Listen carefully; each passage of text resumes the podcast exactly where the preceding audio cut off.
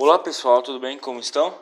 Eu sou César Vieira, uh, sou formado em contabilidade. Eu e minha esposa temos um escritório de contabilidade na cidade de Rio Claro e gostaria de passar umas dicas para evitar erros trabalhistas ou ações trabalhistas em sua empresa. Então, para começar, a primeira coisa que você tem que saber é quanto você vai ter que pagar para o seu funcionário, se está correto o que você está pagando, se falta alguma coisa no, no complementando o salário dele. Primeira coisa que você deve pedir pelo site do sindicato da sua categoria o dissídio coletivo. Isso você pode até baixar do site que ele deixa disponível. Ou se você ir até lá, eles disponibilizam uma cópia, levar um pendrive ou uma xerox. Você dessas, dessas formas você pode estar requisitando ao, ao seu sindicato o piso da categoria, que vai te orientar, vai ser o norte para sua para o pagamento do seu funcionário. Ah, se o dissídio pede cesta básica, o valor correto do salário da hora, uh, o valor correto, se é por hora, se é, se é mensal, a forma que está contratando o seu funcionário, que você pode contratar seu funcionário, uh, se, se requisita cesta básica, gorjeta, né? Você tem que seguir corretissimamente tudo que decide pede, para não haver problema com o seu funcionário e não haver problema possivelmente trabalhista. Outra coisa, empresas uh, com número inferior de 10 funcionários não tem obrigação de registrar o livro ponto. Mas olha, acredite, todo mundo faça um controle de horas, nem que for um caderno, na folha, aqueles folha pontozinho que você compra em papelaria.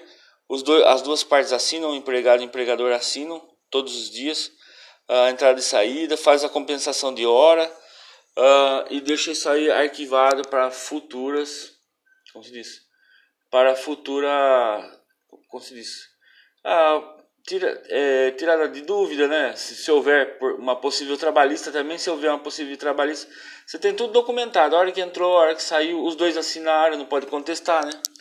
Com dissídio coletivo e também, como se diz, o, o ponto de horas. Né? Pode ser um caderno, pode ser mecanizado. Hoje não, não custa caro ser mecanizado o ponto de horas. Uh, na verdade digital também, mecanizado caiu, agora é o digital, né? Na verdade agora tem um ponto digital. Uh, outro ponto também, desvio de função, né? Dá muito problema isso aí. Você contratar uma pessoa, de repente ela vai bem na. Um exemplo, vendas, né? A pessoa vai bem em vendas, você já começa a pagar ela como. Considera como um supervisor, um, um gerente de vendas, um coordenador de vendas. E daí. E daí você, como se diz, o que acontece? Você começa a passar, a colocar ele no a pessoa como coordenadora. E só apenas na, na boca, né? Vai pagando salário à parte e a, ocorre muito, né? viu? Ocorre muito. Não coloca na carteira, não, não melhora na carteira da pessoa, ah, não registra corretamente. E daí isso aí fica errado, né? Você está fazendo desvio, desvio de função. Ou, como se diz? Está agregando mais função também, né? Por exemplo, é, é gerente financeiro, um exemplo, gerente financeiro, ela também cuida de emitir nota fiscal, conferência fiscal, e daí ela acumula várias funções num, como se diz, uh, várias funções também na está acumulando várias funções na, na carreira aí na no dia a dia. Então isso aí não pode, você tem que evitar esse tipo de coisa, né? Uh, para sua empresa correr bem e você andar certinho com a com a parte trabalhista da sua empresa. Essa foi a dica de hoje. Agradeço muito os ouvintes aí. Uh, esses vídeos são feitos de coração do nosso escritório contábil para que nessa Covid, né, nessa, nesse tempo agora difícil, todo mundo retomando, que você tenha um novo recomeço, uma boa administração da sua empresa e que você administre em tempo fácil, né, sua empresa, com dicas aí de que variam. Sempre falo de falar em 3 minutos, falo em 9 minutos. Tomara que, que em poucos, nesses poucos minutos que nós conversamos aqui, você possa estar, estar compreendendo sobre uh, as questões trabalhistas, fiscal, tudo que envolve a sua empresa e contabilidade também. Vamos dando dica, dicas conforme for surgindo aí uh, no dia a dia. agradeço mais uma vez se cuidem, cuidem da Covid e também da Covid, não, é, combate à Covid, na verdade. E também a dengue, né? Limpar os quintais aí, a dengue está voltando. Esse dia eu vi uma pessoa com dengue hemorrágica. Olha, foi assustador.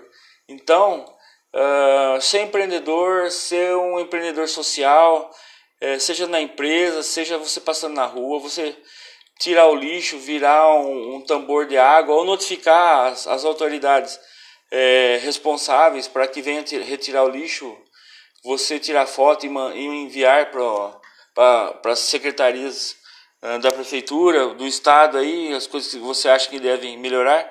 Tudo isso é ser empreendedor, tudo isso é, é você pensar no como comunidade, né? Comunidade, os americanos falam muito em comunidade, né? O povo americano. Comunidade não é, não é a questão de a pessoa não ter recursos, é, ser recurso, não ter recursos, é, morar em, em, diz, em periferia, não quer dizer isso. Espírito de comunidade seria cooperação, né? Cooperação de todos para um bem comum, né?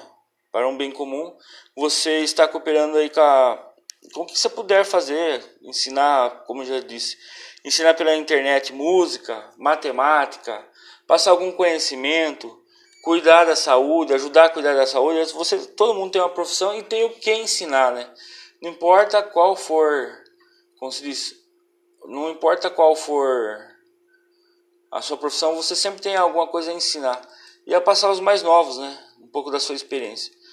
Mais uma vez, obrigado e boa noite.